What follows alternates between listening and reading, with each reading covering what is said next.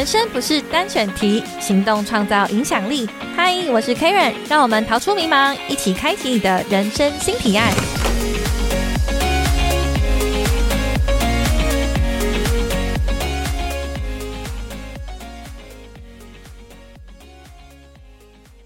Hello，我是 Karen，欢迎来到我们第二集的节目，要跟大家分享，嗯，斜杠跟兼差的差别在哪里呢？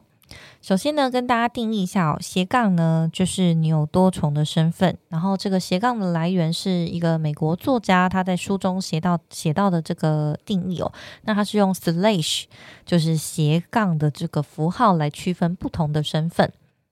那再来呢，兼差，兼差呢就是以收入为主，然后没有累积性。对我来说，斜杠它是有一个累积性的，就是可能我做了斜杠，一开始是没有收入的，但是呢，因着我可能都在做相同领域的知识分享，或者是呢做这个相同领域的写作、影像、声音等等不同的内容产制。甚至是说，我在我同个领域去发挥不同身份，然后再来就是帮助到其他人，然后进而因为才华的累积跟专业受到外界的肯定，被人家呃让人家有吸吸引人家来付费给你去做这件事情。所以对我来说呢，斜杠是有累积的，而且是用才华来换取收入，而斜杠兼而兼差呢，而兼差呢是以收入为主。用你的时间去换取金钱，是这两个思维是完全不一样的。好，那我们要怎么样从用时间换取收入，转换到用才华换取收入呢？这边其实我在哈好好学校有一堂课叫《职涯副业经营学》，有非常大的篇幅在讨论这件事情。那在 p o c k e t 当中呢，简单跟大家分享，嗯，我自己人生上的改变、思维上的改变，以及我这么怎么样实际去做到这件事情。好，大概是在二零二零年的时候，我。一直以来也都是用时间去换取收入的形态，就是嗯，我做多少事情，然后以时间来换取这个收入。好，什么意思呢？像其实一般的上班族，大部分也都是用时间来换取收入的，因为你有一个上班时间跟下班时间，这种八个小时、九个小时内要产制什么样子的内容，或者是产制什么样子的工作量，类似这样，甚至是蛮多人都需要加班的，所以你的价值呢，就是用时间。分割出来的，那你的时间价值呢？可能好，你月薪四万，那我一个月工作三十天，再扣掉假日，假设保守来说呢，我一个月工作二十二天，好，那每天工作八个小时，那像其实是这样的，你的时薪是两百二十七块啊。你知道现在最低时薪都已经就是一百六、一百八这种幅度了。其实，所以呢，就算你有一份四万块正职，你每天付出在这份工作上的时间价值，算起来其实呢只有两百多块。这样子一听不是挺夸张的吗？因为我们一天三餐可能就已经超过这个这个费用了耶。就是好，所以呢，想跟大家分享是呢，我们要从另一个角度来看一下自己的。人生价值在哪里？如果我们这样子精细的区分时间价值，那我要用才华来换取收入，而不是以时间换取收入的话，最好的一件事情呢，就是提高你做事情对别人的效益，以及呢，去提高拉高你个人时间单位的价值。那什么叫个人单位时间价值的提高呢？我们试想一下一些其他并非上班族的工作。好，比如说化妆师帮艺人化妆的化妆师，那我们可能他时薪可能至少三千、四千、五千，通通都有。那越帮越多名人化的时候，它的价值可能会水涨船高，所以它的价值所以提逐步提升的，而且定价呢由自己决定。好，那 normal 一点点的，好，可能女生我们会去做美甲、美睫，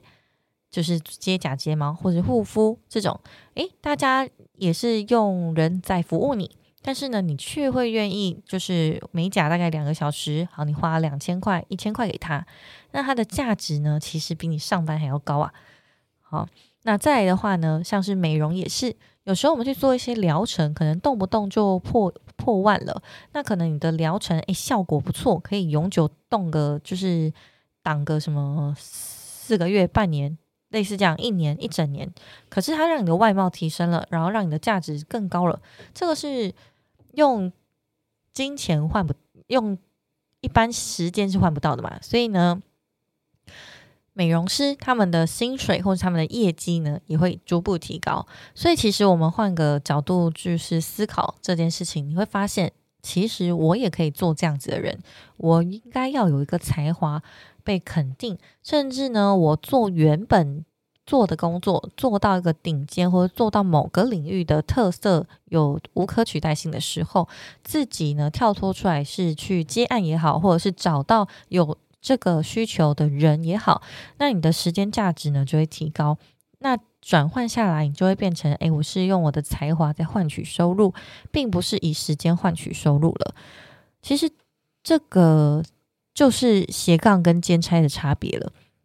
一直以来，我的斜杠呢都是做文字类相关的。那我很幸运，我正职工作跟文字有相关。原先呢，我是记者，所以呢，我必须要对外采访啊，然后找到题好的题材、好的议题，再撰写稿件，然后分享出来。那自媒体现在也是这样，很幸运，就是也是写东西，然后分享出来。后续呢，我就。多媒体的这种文本转译嘛，所以呢，我就有音频的课程也好，影音的课程也好，再是出书，所以这几个都不脱于文字的本质。那再来就是议题的挖掘的能力。所以对我来说，我的政治工作跟斜杠呢是有结合的，是有累积性的。那听众朋友的工作都不太一样嘛，所以你也可以去找找找看看，说你的专业度跟你兴兴趣。有什么样子是可以做结合，让你不会在斜杠的时候花很多很多力气，还要再去学完全新的东西。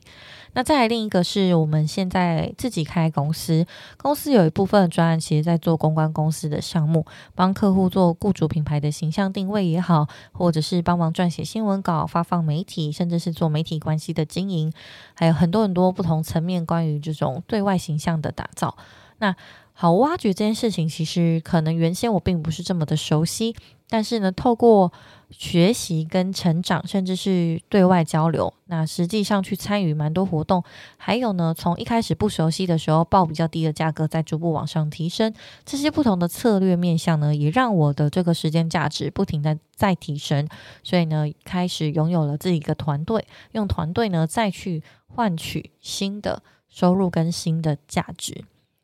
那其实我觉得自己是一个不甘于平凡的人。